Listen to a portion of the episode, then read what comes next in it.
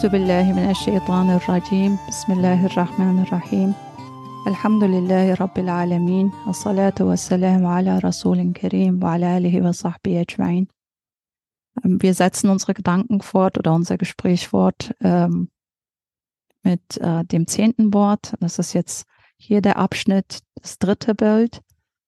Und da werden halt uns diese Gleichnisse präsentiert, ähm, die uns zum Nachdenken anregen, die uns zum ähm, Reflektieren anregen und die uns beibringen, wie wir das Buch der Schöpfung, dieses Buch des Universums lesen müssen, äh, was und äh, die Weisheiten daraus ableiten, um zu verstehen, dass dieses Buch der Schöpfung, dieser ganze Kosmos, alles, was erschaffen ist um uns herum, um uns den größten Beweis vor Augen zu führen, dass der Mensch nach seinem Tod äh, wieder auferstehen wird, dass der Mensch wiederbelebt wird nach seinem Tod.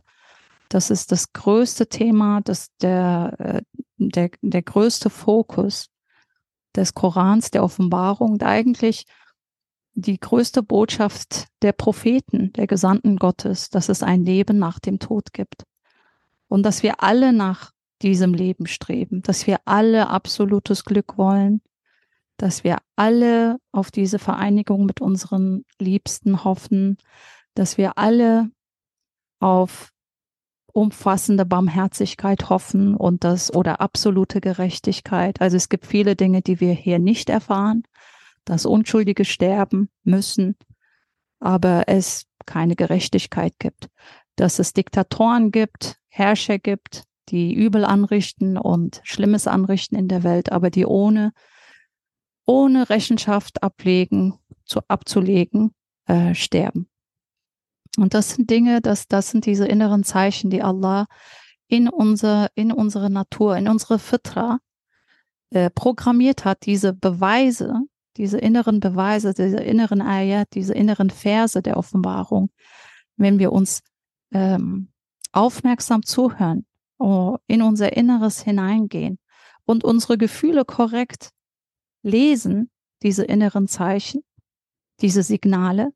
Und Allah sagt im Koran, also ich ähm, sage nicht den äh, genauen äh, äh, Verslaut, aber äh, es heißt, Allah hat in euch Zeichen gelegt, damit ihr die Existenz eines Schöpfers wahrnehmen könnt. Das heißt, wenn wir unsere Gefühle genau studieren, wenn wir unsere Gefühle und unsere Emotionen genau und gründlich lesen, dann werden wir verstehen, dass es eine Wiederauferstehung geben muss. Weil wir sehen um uns herum, dass das, dass diese Welt in einem Zustand ist, die unserem Inneren widerspricht. Wir wollen zum Beispiel all die Menschen wiedersehen, die wir nie kennenlernen dürften. Oder wir wollen Kapitel der menschlichen Geschichte wieder erleben, die wir nicht wieder, die wir nicht erleben durften. Oder wir wollen Gerechtigkeit für all die Ungerechtigkeiten und all den, den, den Übel, den, den äh, die äh, Unschuldigen widerfahren ist, dass es Gerechtigkeit gibt. Aber die gibt es hier nicht. Die absolute, komplette Gerechtigkeit gibt es hier nicht. Die absolute Barmherzigkeit gibt es hier nicht. Warum gibt es sie nicht? Weil wir sehen zum Beispiel arme Menschen, ja, oder Menschen, die die durch Leid gehen und äh, die, die diese komplette Barmherzigkeit nicht erfahren. Also wenn wir absolute Großzügigkeit, absolute Barmherzigkeit, absolute Liebe, absolute Wiedervereinigung wollen mit unseren Liebsten, dann zeigen diese inneren Zeichen uns auf, dass es ein, äh, eine Wiederauferstehung geben wird, geben muss, weil wir alle, jeder Mensch, sich nach diesen Dingen sehnt. Aber wenn wir das hier in diesem Universum nicht erfahren, dann zeigen uns diese inneren Signale, es gibt einen anderen Ort, an dem diese Gefühle befriedigt werden, diese Bedürfnisse werden beantwortet.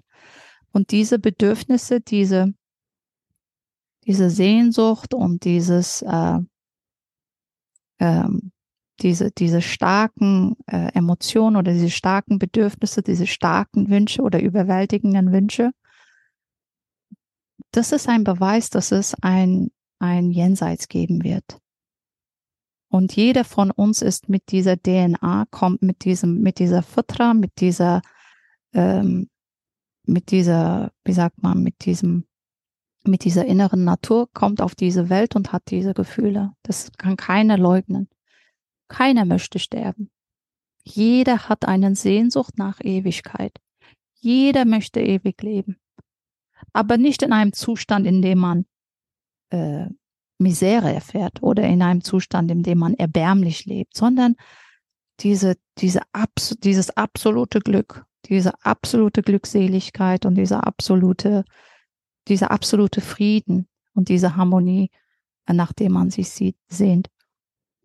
Deswegen ist dieses Buch der Schöpfung oder Kitabul Kainat, wie es auch im Arabischen heißt oder im Koranischen heißt, Kitabul Kainat ist ein, dieses Buch der Schöpfung ist ein lebendiger Koran, der uns all die Verse über die Wiederauferstehung vor Augen führt.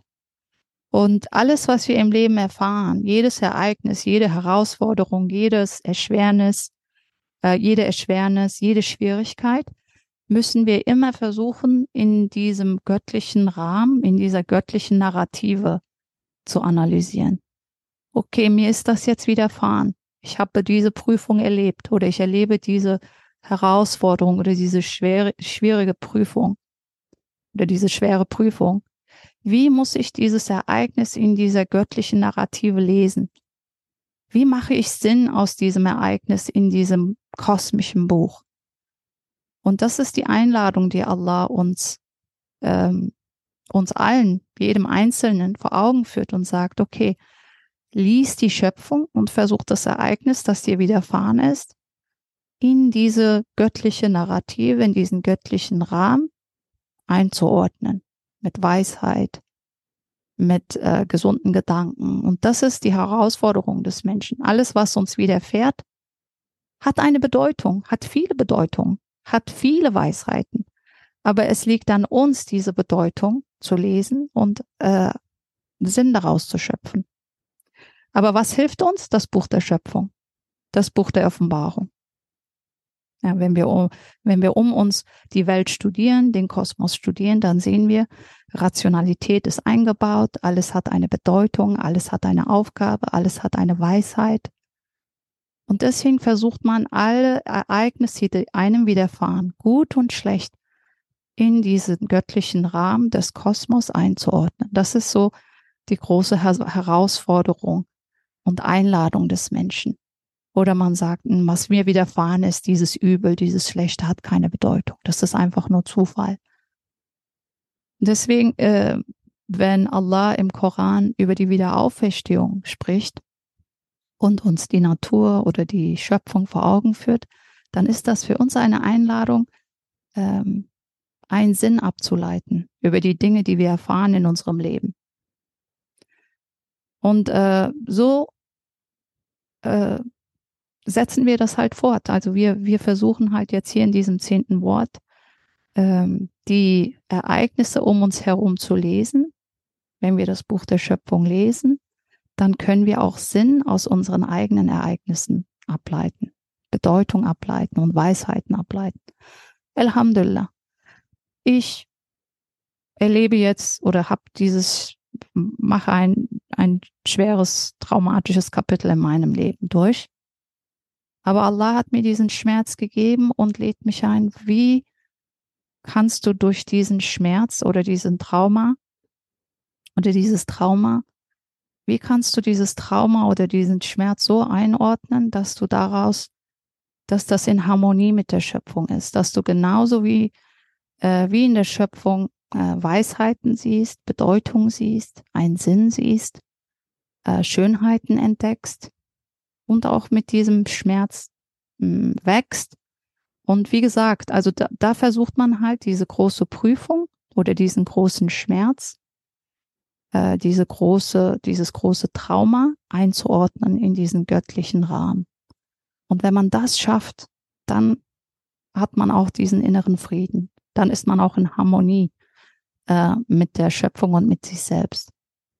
Aber wenn man diese, diesen Schritt nicht tut und sagt, das ist alles einfach einfach nur schlimm und schrecklich und traumatisch und ich kann darin gar, gar keinen Sinn erkennen, dann hat man sich von diesem koranischen Weg distanziert. Und da eigentlich fängt dann das Dunkelheit an, die Hoffnungslosigkeit und die Dunkelheit.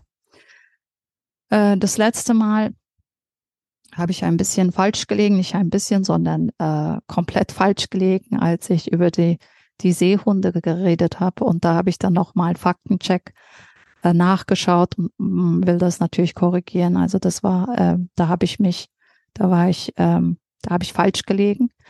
Aber Tatsache ist, Seehunde, also im zweiten Bild haben wir über die Großzügigkeit und die Barmherzigkeit des Schöpfers gesprochen. Und Seehunde essen am Tag drei bis fünf Kilo Fisch. Und äh, da gab es halt eine spezielle äh, Seehundart und die haben Seelachs gegessen. Also es waren so Massen von Seelachs. Und dann habe ich nachgeschaut, wie viel kostet denn ein Kilo Seelachs.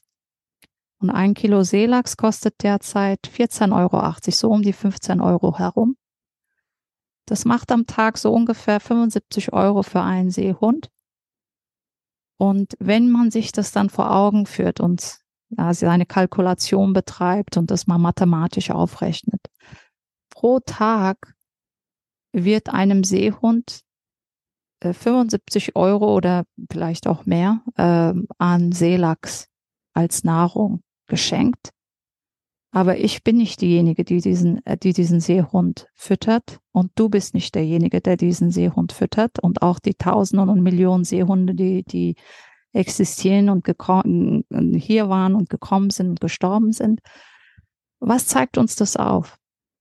Wie viel Großzügigkeit und Barmherzigkeit muss jemand besitzen, dass er sich um einen Seehund so kümmert? Und wenn dieser Schöpfer, wenn dieser großzügige, barmherzige Schöpfer sich so sehr um einen Seehund kümmert, dass er noch nicht mal seine tägliche Nahrung vernachlässigt, dann wird er natürlich auch nicht meine Bedürfnisse vernachlässigen. Dann wird er natürlich auch nicht Zeynep in Baltimore vergessen. Dann wird er auch nicht Fatma oder Ali äh, in London oder Afrika vergessen. Jeder von uns ist die Krone der Schöpfung. Wir als Menschen sind so bedeutsam. Und gerade gestern, äh, wenn wir uns so umschauen, äh, ich hatte halt in so einem Dokumentarfilm wieder, ähm, wie gesagt, die Schöpfung lädt uns ein. Schau mal, schau mich an. Und da gab es ein Pferd in, in Mongolien, weit entfernt. Ich war noch nie in Mongolia. Äh, in der tiefsten Kälte gibt es da Pferde, aber diese Pferde haben ein bestimmtes Fell, das sie in der Kälte beschützt, in dieser äh, extremen Kälte. Da musste ich auch wieder an die Barmherzigkeit und Großzügigkeit von Allah denken. Allah hat dieses Pferd nicht vergessen.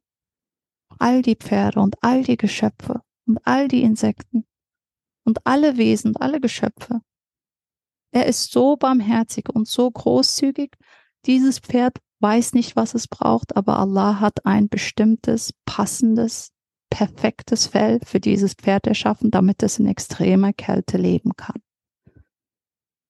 Wenn Allah einem Pferd aufgrund seiner Großzügigkeit und Barmherzigkeit ein Fell schenkt, dann wird er auch mich nicht in der extremen Prüfung alleine lassen, das, meine liebe Geschwister, das ist die hoffnungsvolle Botschaft, wenn wir das Buch der Schöpfung lesen. Darum geht's. Deswegen ist die Risale nur so auf die Natur, auf die Schöpfung fixiert und lädt uns ein, genauso wie der Koran. Schau dich um, reflektier über die Schöpfung und dann findest du Bedeutung in deinem eigenen Leben. Dann kannst du auch diese Beziehung äh, sehen. Dann siehst du auch, wie wichtig du bist für den Schöpfer. Er wird dich nicht vernachlässigen. Er wird dich nicht vergessen. Er wird zu deinen Wünschen antworten. Jemand, der so großzügig ist und barmherzig ist, allumfassende Barmherzigkeit. Wir können alle Wesen studieren in diesem Universum. Und was wir sehen, ist diese allumfassende Güte, allumfassende Barmherzigkeit unseres Herrn, unseres Schöpfers. Wie sehr er uns alle liebt. Wir wissen gar nicht, was wir brauchen, aber er weiß es. Und in seiner Weisheit und in seiner Barmherzigkeit bereitet er alles vor, bevor wir ihn sogar drüber nachdenken. Er liebt dich, bevor du sogar darauf aufmerksam äh, bist, wer du bist. Er liebt dich, bevor du dich ihm sogar geliebt hat, geliebt hast. Also, das ist die frohe Botschaft des Koran. Das ist die frohe Botschaft der Wiederauferstehung. Das ist die frohe Botschaft, ähm, die gute Nachricht, das Buch des Offen der, der, der, der Schöpfung. Das ist der, die lebendige Offenbarung, die uns zeigt, schau, ich bin eine Verkörperung dieser Barmherzigkeit. Es, denn es gibt keinen anderen, der sich so kümmern kann. Die Natur, die taube, stumme, blinde, äh, ignorante Natur, die nichts erschaffen kann, die leblose Materie ist, kann nicht etwas Lebvolles erschaffen. Und das ist wichtig, dass wir sehen, dass alles leblose Materie ist eigentlich.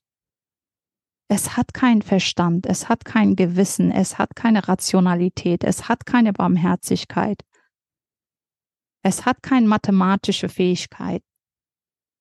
Wer denkt über uns nach, bevor wir wissen eigentlich, wer wir sind?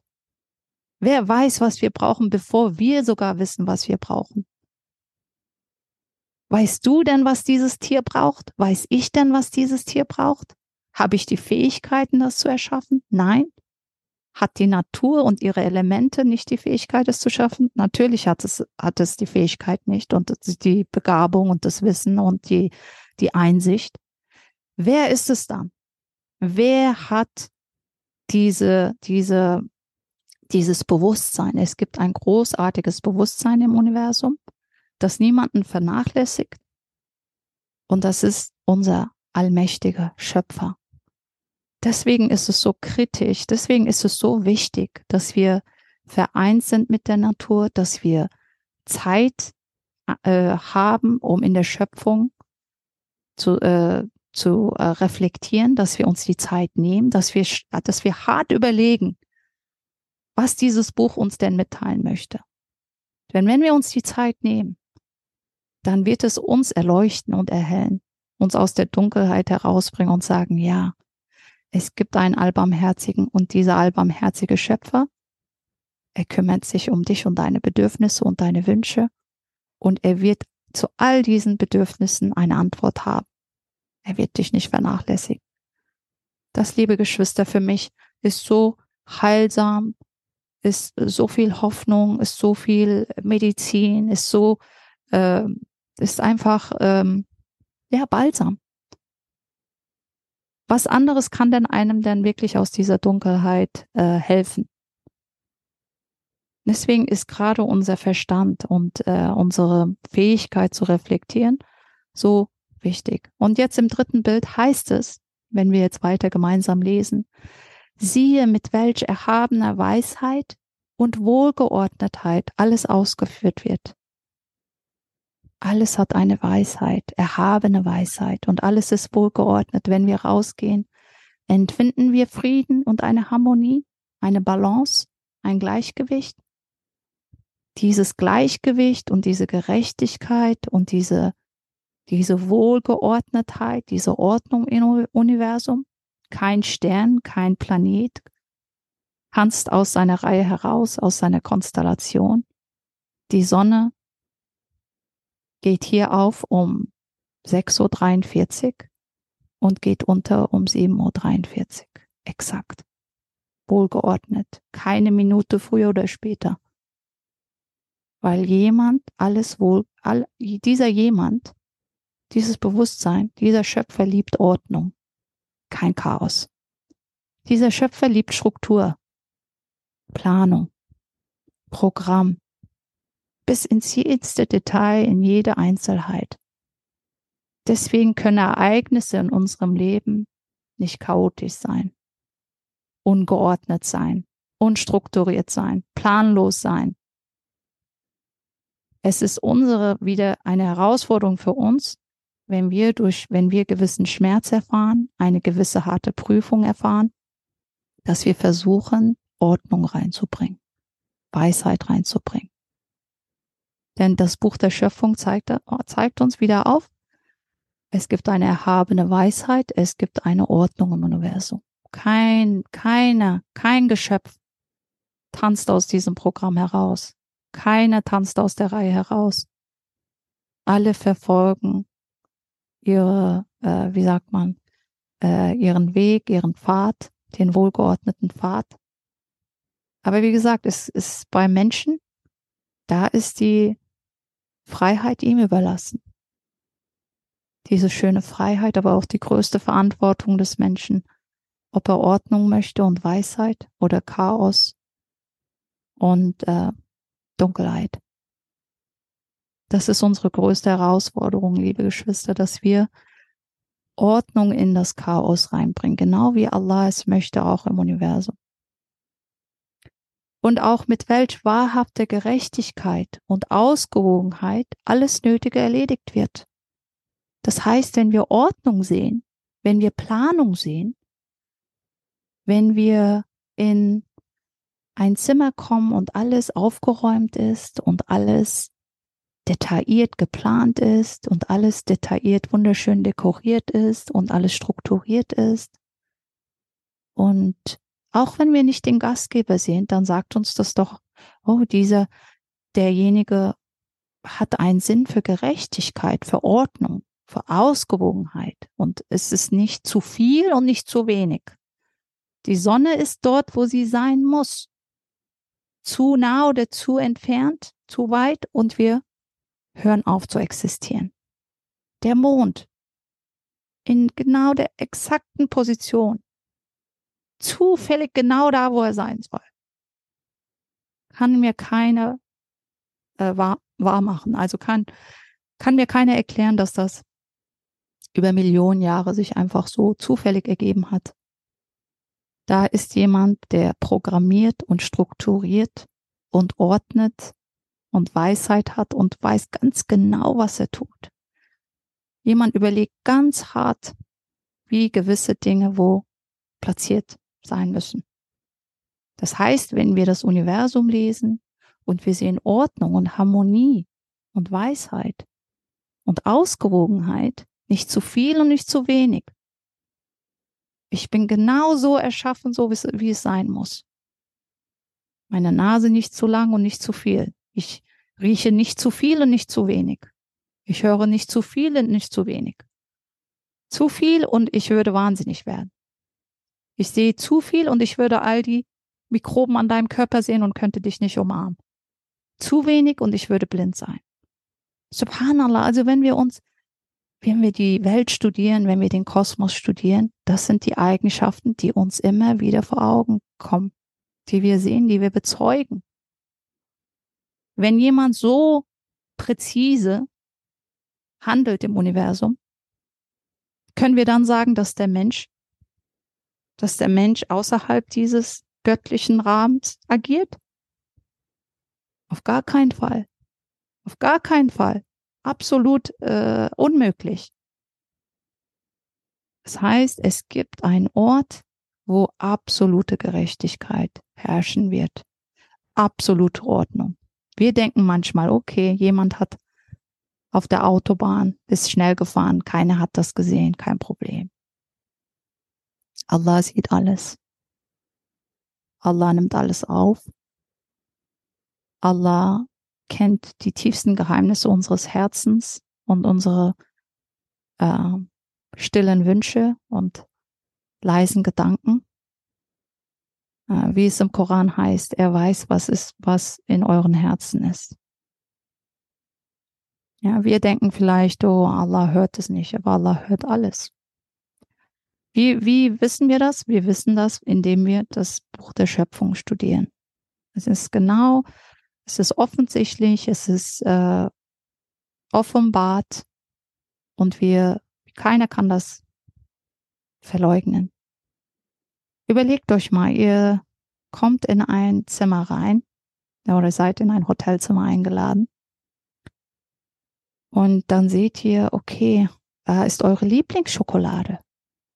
Und dann schaut ihr auf die Wand und da ist euer Lieblingskünstler, äh, ein Bild von eurem Lieblingskünstler.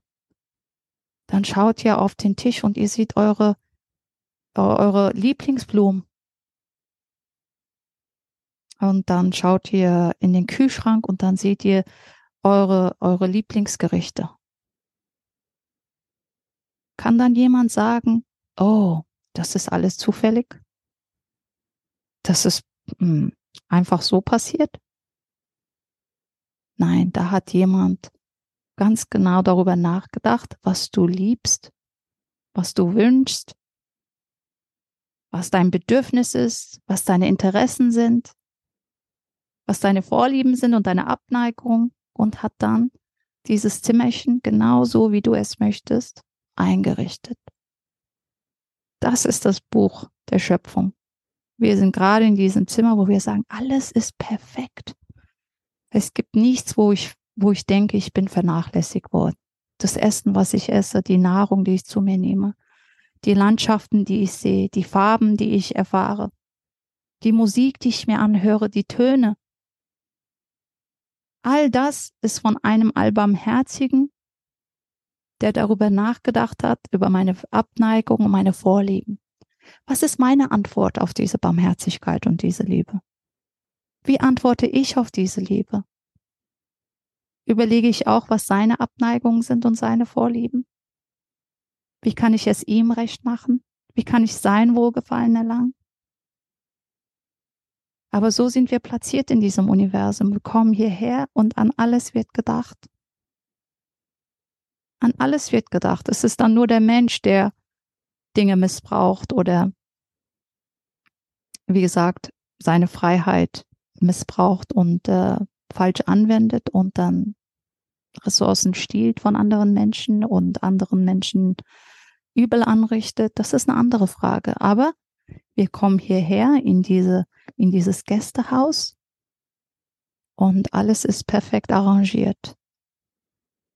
Jeder hat, dieser, dieser allbarmherzige Schöpfer hat nichts ausgelassen, hat alles erschaffen in einer Weise, die es mir erlaubt, zu wachsen, äh, mich zu entwickeln. Alle Ressourcen sind da. Alhamdulillah, das ist die Offenbarung der Schöpfung. Wenn wir uns die Zeit nehmen, in dieser über diese, dieses, dieses Zeitalter der Überflutung von Informationen die Zeit nehmen für das wahre Wissen, das nützliche Wissen, das heilige Wissen, nämlich Wissen über den Schöpfer, dann werden wir all diese Dinge entdecken. Dann werden wir verstehen, dass es eine Wiederauferstehung gibt, dass es ein Jenseits gibt, dass es ein Leben nach dem Tod gibt. Subhanallah, aber manche ähm, oder viele schwere Prüfungen ähm, die führen zu einem großen Erwachen, aber man fühlt sich wie ein Fremder in dieser Welt. Es ist ein schönes Erwachen, schmerzhaftes Erwachen. Man sieht alles auf einmal viel klarer. Man sieht die Wahrheit, aber unter Menschen ist man wie ein Fremder. Ich habe wieder angefangen zu arbeiten und dann war ich bei einem Treffen und ähm, all die Menschen um mich herum haben so total so ganz banale Sachen diskutiert und unwichtige Dinge diskutiert. Und ich habe mir gedacht, wie Ali radiallahu an gesagt hat, Imam Ali radiallahu an, die Menschen schlafen und wenn sie sterben, wachen sie auf. Ich bin zwar nicht gestorben, aber ich habe den Tod sehr nah erfahren müssen. Aber Alhamdulillah, es hat zu einem Erwecken meines Herzens geführt, aber auch mich wie ein bisschen, ein bisschen mehr entfremdet von den anderen. Und man lernt dann halt wieder in der Welt zu sein, aber auch nicht mit seinem Herzen involviert zu sein. Also das ist so eine, ein bisschen schwieriger Balanceakt, weil du kannst dich ja auch nicht aus der Welt stehlen. Du bist, musst ja immer noch aktiv sein und dein, dein Anteil leisten. Aber was man, was man, was, was einem auffällt, ist, Allah hat mir so eine tiefe Erkenntnis jetzt mitgegeben, ein tiefes Erwachen, aber die Menschen um mich herum, die schlafen noch. Die sind mit so vielen trivialen Dingen beschäftigt. So viel unnützes weltliches Wissen. So viel Ballast. so viel Sinnloses. Und möge Allah uns helfen, dass wir alle erwachen, bevor wir harte Prüfungen haben in unserem Leben. Bevor wir, vielleicht ha, habe ich das gebraucht. Aber inshallah braucht das, brauchst du es nicht. Und es heißt nicht, dass, dass man unbedingt den Tod von, von seinem, seinem geliebten Menschen erfahren muss, um aufzuwachen. Man kann das auch vorher tun. Und ähm, äh, das heilige Wissen, das nützliche Wissen, das dich Allah näher bringt. Und Prinzip ist, wenn es nicht nützlich und dienlich für meine Welt und meine, mein Jenseits ist, dann ist es unnütz. Es ist Ballast. Es ist eine Erschwernis. Du musst es nicht wissen. Du brauchst es nicht zu wissen. Es ist unnützes Wissen. Es ist ein prophetisches Gebet. Der Prophet Sam, Friede, Friede und Segen sei mit ihm hat in einer Überlieferung gesagt, ja Allah, schütze mich vor unnützem Wissen. Wir leben in dieser Informationsgesellschaft, so viel sinnloser Ballast, so viel sinnloses Handeln. Ich überlege all die Jahre, all die Dinge, die ich gelesen habe. Ist das mir jetzt wirklich nützlich? Also es ist so wieder so, so ein, ein Rückblick, ein Review über mein Leben. Aber was ich euch mitgeben kann, ist, das ist das heilige Wissen wenn es, wenn äh, es Dinge gibt, die deine, deinem, deinen Idealen und deiner Vision hier und dem Jenseits äh, nicht hilft, dann ist es Ballast. Dann sag ich habe JOMO, Joy of Missing Out. Joy of Missing Out im Englischen heißt es, ich freue mich, wenn ich nicht dabei sein kann. Aber viele Menschen haben FOMO. FOMO ist was? Fear of Missing Out. Ich habe Angst, wenn ich dann nicht dabei sein kann, wenn ich das nicht, wenn ich das nicht erfahren kann, wenn ich das nicht weiß, dann habe ich FOMO. Ich habe Fear of Missing Out. Aber was hat der Professor Sam? Joy of Missing Out. Ich brauche das nicht, Dankeschön. Kein Interesse. Ich muss da nicht sein. Ich brauche nicht wissen, was äh, dieser Paparazzi über diesen Celebrity oder diesen Popstar und diese Popkultur und den, den neuesten Fashion-Trend äh, zu berichten hat. Brauche ich nicht. Danke. Die Serie, nee, kenne ich nicht. Habe ich mich angeschaut, will ich auch nicht anschauen. Die Party, nee, danke. Brauche nee, brauch ich nicht. Ich habe keine Zeit zu verschwenden. Das sind die harten Fragen, weil man ist in dieser Welt wie ein Fremder oder ein Reisender, sagt der Prophet Hassan. Friede und Segen sei mit ihm. Sei in dieser Welt wie ein Fremder oder ein Reisender. Du bist auf der Reise. Lad unnötigen Ballast nicht auf. Stopf dein Haus nicht voll mit unnötigem Nicknack. Dein Haus soll dir dienen. Du bist kein Diener oder Sklave von weltlichen Dingen. Was sehen wir in dieser Welt? Wie kreiert Allah die Schöpfung? Es ist nicht zu viel und nicht zu wenig. Ausgewogenheit. Allah liebt Ausgewogenheit. Ein ausgewogenes Leben zu leben. Das ist unsere Vision. Ausgewogen, was heißt das? Ausgewogen heißt, ist dieses Wissen oder diese Sache oder diese Angelegenheit oder dieses, dieser, dieses Event oder diese soziale Veranstaltung. Ist das ausgewogen? für mein diesseitiges und jenseitiges Leben? Bringt mich das weiter auf meiner Reise oder ist das Ballast? Ist das eine Erschwernis? Ist das ein Hindernis? Dass man sich hinsetzt und überlegt, diese harten Fragen stellt, was ist essentiell in meinem Leben? Was brauche ich auf dieser Reise? Ich brauche Unterstützer, ich brauche gute Geschwister, die mir helfen auf dieser Reise, die mich zu einem ausgewogenen Menschen äh, äh, äh, entwickeln lassen. Also dass wir, dass ich diese gesunde Gemeinschaft um mich habe. Was ist essentiell in meinem Leben? Alles zu haben, materialistisches, Dinge zu kaufen, nonstop Kons Konsumerkultur, gut auszusehen, ein tolles Auto zu fahren, ein großes Haus zu haben. Aber wie heißt es so schön, wenn man ein, eine Nasiha möchte, sagt Ustad Bediüzzaman, wenn du eine Nasiha möchtest, dann reicht der Tod aus. Du schaust, du blickst auf das Grab und dann denkst du dir, hm, all das, was die Menschen auf dieser Welt denken, äh, also äh, all die Ziele, all die weltlichen Ziele, die wir anstreben, die nehmen wir nicht mit ins Grab. All die materialistischen Dinge, mit denen wir uns anhäufen, die nehmen wir nicht mit ins Grab. Die Message ist, die Botschaft ist, das, was du denkst, das essentiell ist, ist eigentlich nicht essentiell hier. Kein kümmert, wie viele Doktorgrade du hast,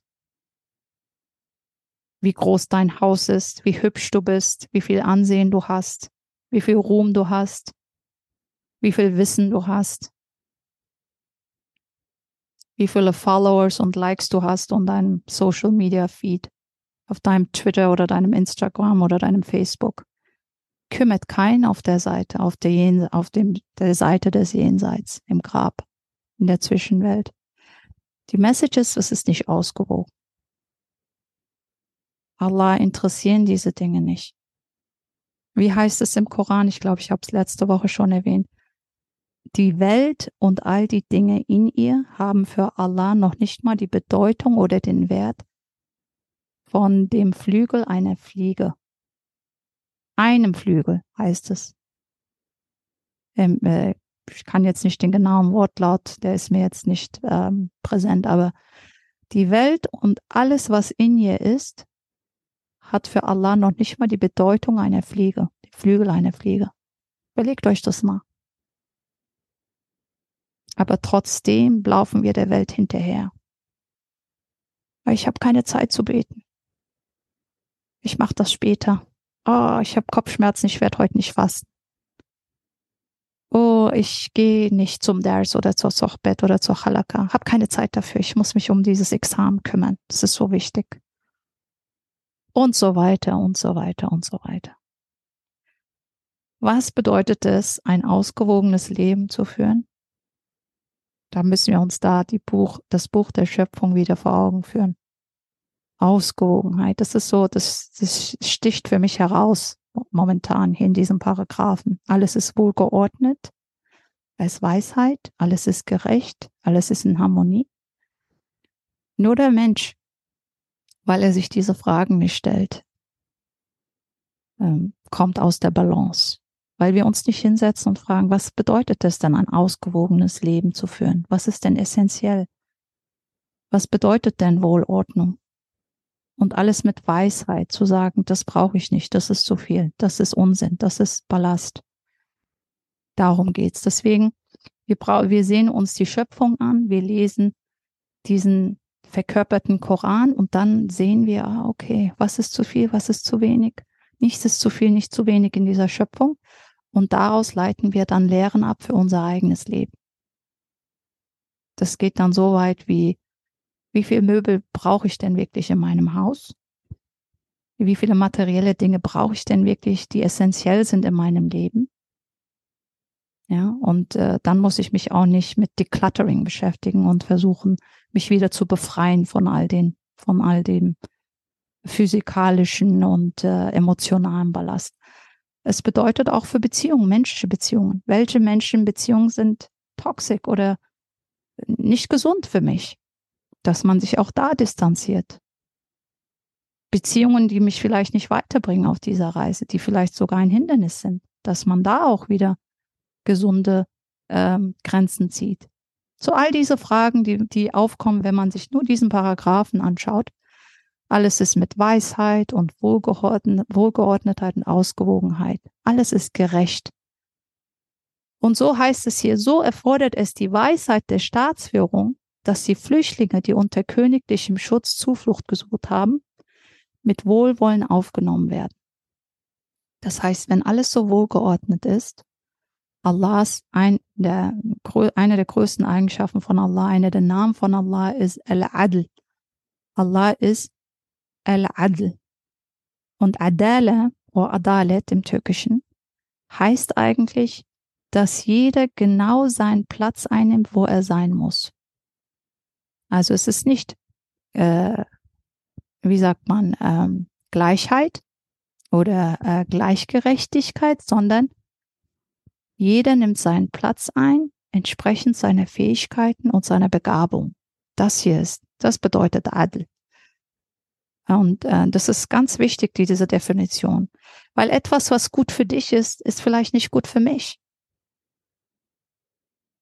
Was vielleicht dich weiterbringt, ist eigentlich ein Hindernis für mich. Und Adala oder Adalet oder Allahs Eigenschaft, der Gerechte zu sein, bedeutet, dass er mit Weisheit dir genau das gibt, was du brauchst und mir das gibt, was ich brauche.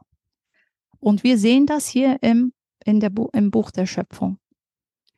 Und wir sehen, wenn, wenn es eine Gerechtigkeit gibt, und es gibt sie, wir, wir bezeugen das ja, alles ist wohlgeordnet und in Harmonie und ausgewogen, dann äh, suchen wir Zuflucht in dieser Gerechtigkeit und Allah wird diesen Untertan dieses, diesen Zuflucht oder diesen Zuflucht gewähren. Er wird mit Wohlwollen alle Menschen aufnehmen, die seine Zuflucht suchen.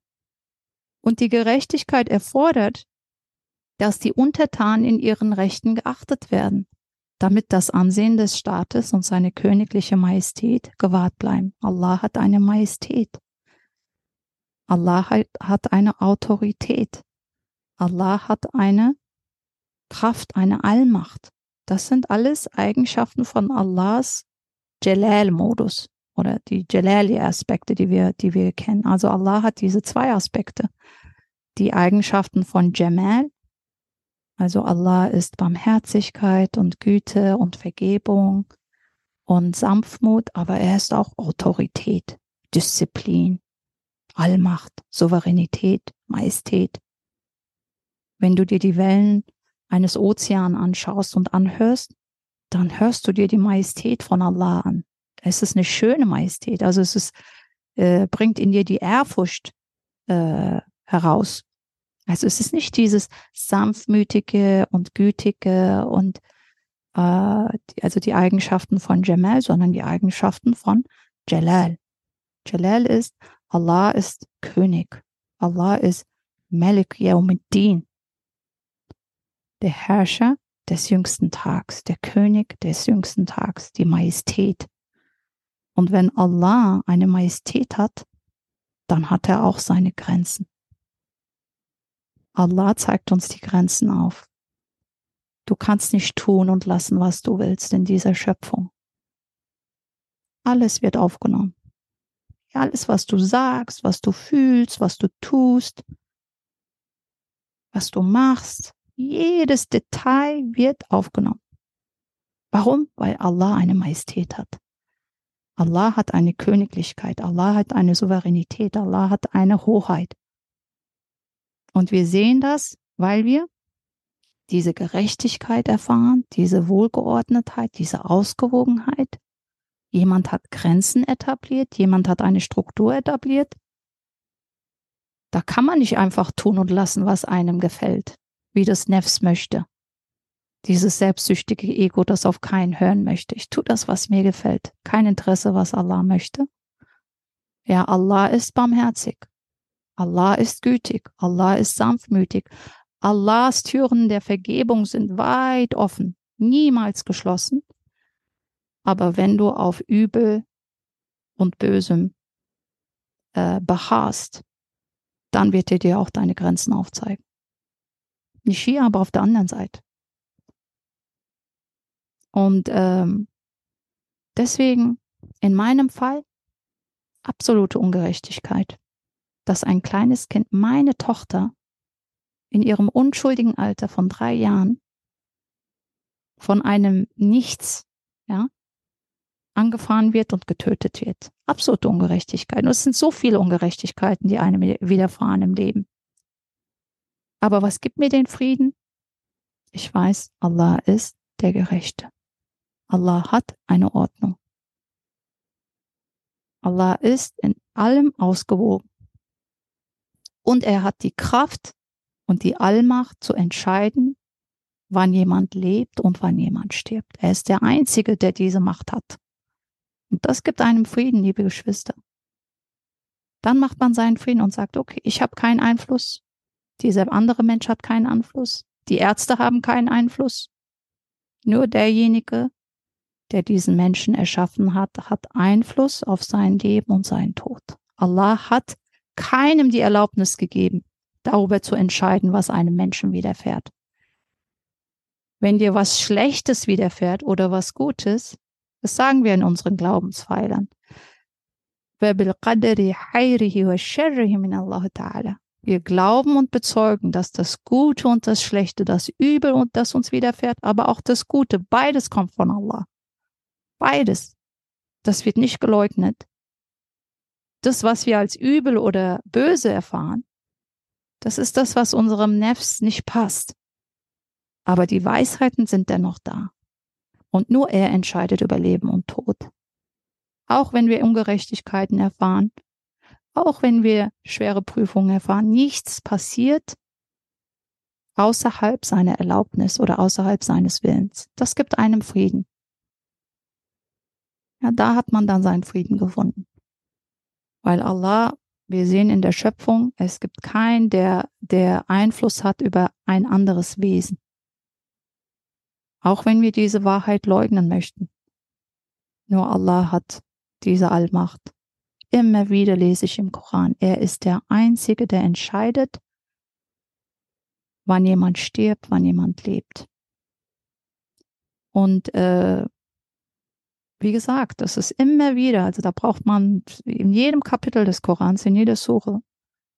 Ihr könnt euch in der Festung verstecken, der Tod wird euch ereilen.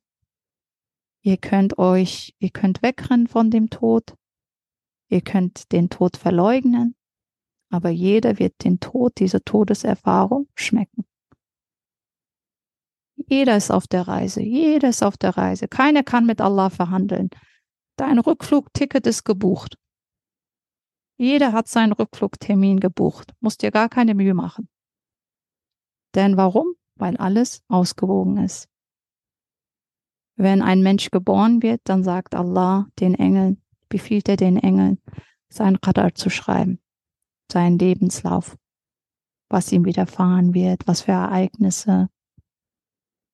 Aber der Mensch ist hier, um sich selber zu erfahren. Allah in seinem Wissen weiß schon, was du für Entscheidungen treffen wirst. Er weiß, es gibt ja kein Vergangenheit, Gegenwart, Zukunft. Für Allah ist Zeit erschaffen. Zeit existiert nur für uns hier auf dieser Welt.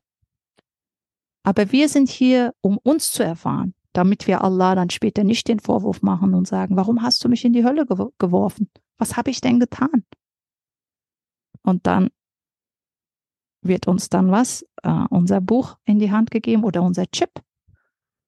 Mittlerweile, wenn ich auf meinem Phone, also auf meinem Handy schaue, ist ein ganz kleiner Chip. Aber mein ganzes Leben in diesem kleinen Chip äh, festgehalten. Dann zeigt dir Allah auf sie. Also schau mal hier, du hast diese Entscheidung getroffen, du hast dies getan. Möchtest du das leugnen? Du hast auch nicht um Vergebung gebeten, gebeten dann musst du jetzt auch die Konsequenzen ziehen. Warum wissen wir das? Wie gesagt, wenn wir das Buch der Schöpfung lesen, ist alles vor uns, vor unseren Augen. Das können wir nicht leugnen. Keiner kann leugnen, dass es Ordnung gibt im Universum. Keiner kann leugnen, dass tiefe Weisheit herrscht im Universum. Keiner kann leugnen, dass alles sehr ausgewogen ist und dass Gerechtigkeit etabliert ist.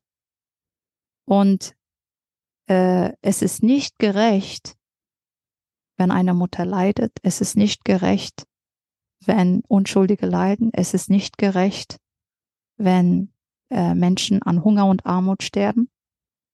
Ja, und weil Allah eine Majestät hat und die Quelle der Gerechtigkeit ist, wird dir jedem Gerechtigkeit widerfahren lassen. Ganz einfach. Aber in diesem Breiten wird kaum ein Tausendstel dessen erfüllt, was einer solchen Weisheit und Gerechtigkeit entspricht. Genauso ist es. Wir sehen um uns herum so viel Leid, so viel Armut, so viel Hunger, so viel Ungerechtigkeit, so viel Übel, so viel Böses. Obwohl wir genau wissen, was die grünen Lichter sind und die roten Lichter. Aber der Mensch überschreitet seine Grenzen, stiehlt, verletzt, schadet, begeht Verbrechen, und dann natürlich ähm, ist dann das Leben, menschliche oder das soziale Leben aus dem Ungleichgewicht. Aber Allah sagt, also wie wir lesen hier zum Beispiel, dass wir die Gerechtigkeit hier nicht erfahren, deswegen gibt es sie auf einer anderen Seite. Doch gleich, doch gleich dir ziehen die meisten verblendet, ohne ihre Strafe erlangt zu haben, von dannen. Viele sterben, ohne ihre Strafe erlangt zu haben. All diese Diktatoren, all diese Kriminellen, all diese Übeltäter, die ziehen von dann, ohne irgendwie eine Strafe erlebt zu haben. Das heißt, alles bleibt einem obersten Gerichtshof überlassen. Alhamdulillah. Es wird diesen obersten Gerichtshof geben. Wir werden alle, äh, unser Leben hm, wird uns präsentiert und all die Übeltäter werden Rechenschaft ablegen. Und jeder, der gelitten hat, wird Allahs Gerechtigkeit erfahren. Und äh, Allah wird diese Barmherzigkeit zeigen. Und das ist, was das Buch der Schöpfung uns vor Augen führt. Alhamdulillah. Das ist die Hoffnung für den Menschen. Das ist, das hilft einem, seinen Platz in dieser Welt zu finden und voranzuschreiten. سبحانك لا علم لنا إلا ما علمتنا إنك أنت العليم الحكيم وآخر دعوانا الحمد لله رب العالمين